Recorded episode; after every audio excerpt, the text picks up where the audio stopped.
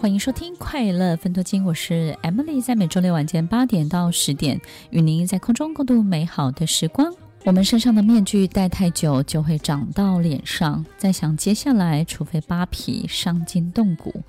我们要清楚自己的人生剧本，不是父母的续集，不是子女的前传，更不是朋友们的番外篇。如果我们只是按照别人的版本在活这一辈子，那么我们的灵魂就不会有生命。一个人只有充满矛盾，才会产生更多的作品与想法。只有灵魂不疲惫，灵魂很活跃，灵魂不贪图安逸，灵魂才能够永葆青春。因为谁放弃了战斗，谁就放弃了伟生活。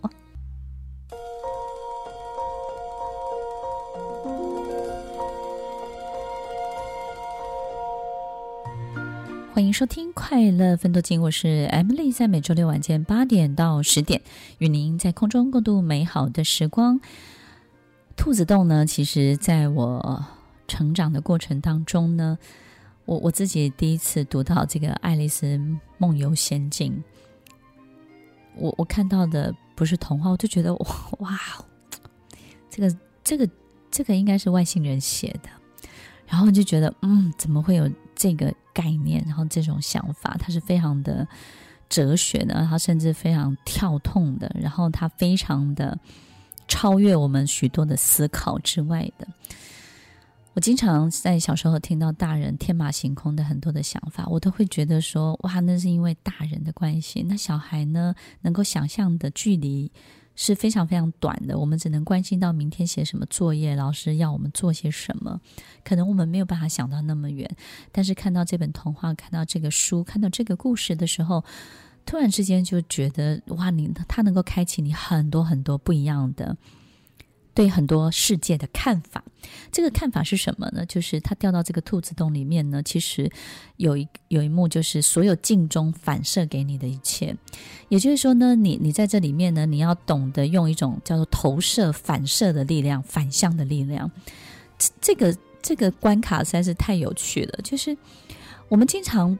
只知道正面的去迎击，然后呢，我们追求一个愿望，如你所愿，我们祝福人家如你所愿，都是告诉他，哇，你应该要按照什么步骤，然后呢，你每一天不断的累积，然后你去做什么样你该做的事情。我们永远不知道什么叫做反向的力量到底是什么。所以呢，在这出剧当中呢，有几个台词，就是好多的这个文学当中呢，其实真的让人印象深刻的，关于达成目标的。印象深刻的反而是终于不达成目标，就我们发现这个主角他放下了这件事情，或者是呢他放弃复仇，就像哈姆雷特一样，就是他放弃复仇这件事情让我们印象深刻。然后他在放弃复仇之后，在复仇跟放弃复仇纠结的过程当中，到最后他看见了什么？我觉得那个视野本身的打开就在他放下的那一刻。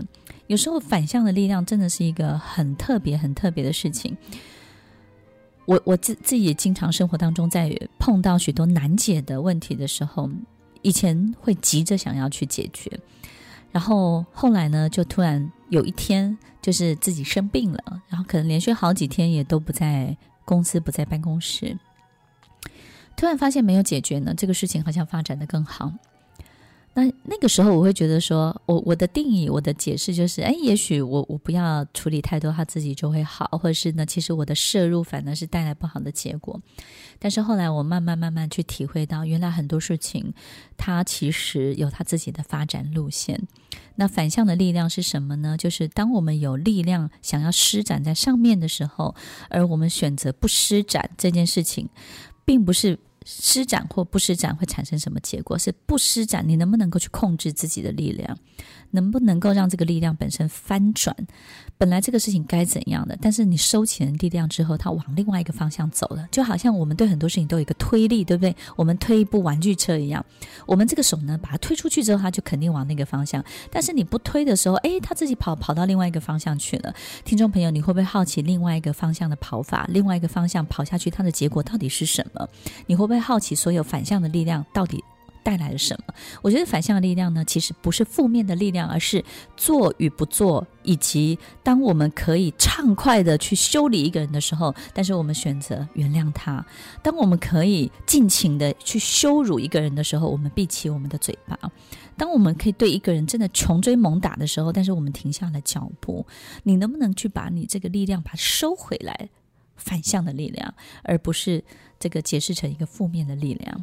所以，其实，在整个故事当中，这个镜中反射出来，然后呢，怎么样去利用反向的力量去回应？我觉得真的是颠覆我所有的思考。我觉得这是一个太棒太棒的童话故事，太棒的一个。能够让让一个人的思考，所有所有的所有东西可以真的翻转。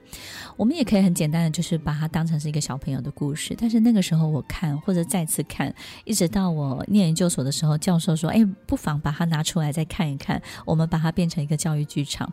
然后那个时候我就觉得有很大的震撼，因为我发现，哇哦！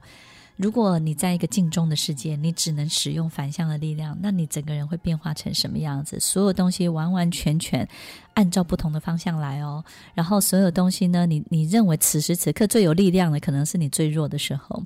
所有一切都是颠倒过来，都是反过来的时候，那个时候你要怎么去处理你自己这个人？其实这里面有讲到一个很重要的东西，就是处理你自己绝对不是重点，但是呢，你要看清楚你所在的一切，那才是真正的关键。不要急着总是处理自己的心情，处理你自己的焦虑，处理你自己的焦躁。那这里面也有提到有一个，我觉得故事情节是相当好的，就是说他他有一天是生日嘛，对不对？然后呢，这里面这个那个里面的这个主角啊，或者是。遇到就哦，生日快乐！其实他遇到了这个内幕里面的人呢，就告诉他说，三百六十五天，今天是你生日。然后呢，你有没有很开心？因为剩下的三百六十四天，你就是你的非生日快乐。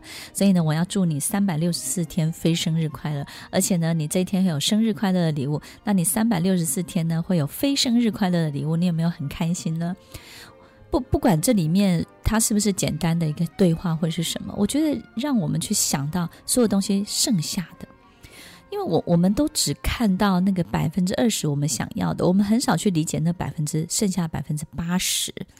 然后呢，我们总是比如说，我我们可能会很想要今天考上一个学校或者什么，那考上那个学校那个东西可能占了百分之一。然后你那个是你最想要的，可是百分之九十九的其他的一切，那些那些东西剩下的剩余的，我们可能很少很少去看见他们。听众朋友，他们的重量跟他们所带来的一切不会输那百分之一，只是那百分之一是你很想要的而已。但是剩下那百分之九十九，不管是过程或是剩下的没有考上的人。那个剩下的所有你邻居的，或者是你你你有些书根本没有念的，然后呢，但是你还是考上了台大，但是有些东西你根本还很心虚的，有些东西落下来了。我曾经有一个学生，他真的很有趣，他跟我讲说：“哎，老师，我考上台大之后，我发现好多书我根本没念过，就是呢，他高中的书啊，他其实不是每一本都念得非常非常熟悉、非常精通的。他说他就很幸运考上台大了。我说那你暑假在做什么？九月开学。他说：哎，老师。”我把高中所有书再念一遍。我说：“哎呀，好样的，好家伙！”他说：“艾美老师，我想要补齐那百分之九十九。”听众朋友，我们很少人做这件事情，对不对？但是我发现啊，他补齐那百分之九十九，他九月开学的时候，他底气很足啊。就是我发现他整个人真的是焕然一新。他说他那两个月暑假补齐的那剩下他没有念够的，因为他觉得他考上这个学校呢，只是纯粹的运气。但是呢，他还是愿意把那剩下的把它补足。他说，真正让他脱胎换骨的是那两个月，而不是考上这个学校，也不是过去准备所有考试的过程。听众朋友，那剩下的一切。我们去关注过吗？我们去关心过吗？他们的力量不会小于那个我们想要的百分之一的愿望。那个百分之九十九到底是什么呢？所有你不关注的，所有你觉得跟愿望无关的，所有你觉得都不是你想要的，那百分之九十九可能会带给你人生更大的关键的转变哦。听众朋友，Emily 如你所愿，讲座加演出要在全国展开巡回喽。一月十六号在新竹文化局的演艺厅，一月三十号在花莲圆明馆的演艺厅，一月三十一号在高雄市立社教馆的演艺厅，二月七号在台北松烟成品表演厅。欢迎听众朋友免费索票零八零零三一二三一二。听完今天的节目后，大家可以在 YouTube、FB 搜寻 Emily 老师的快乐分多金，就可以找到更多与 Emily 老师相关的讯息。在各大 Podcast 的平台，Apple Podcast、KKBox、Google Podcast、SoundOn、Spotify、Castbox，搜寻 Emily 老师都可以找到节目哦。欢迎大家分享，也期待收到您的留言和提问。Emily 老师的快乐分多金，我们下次见，拜拜。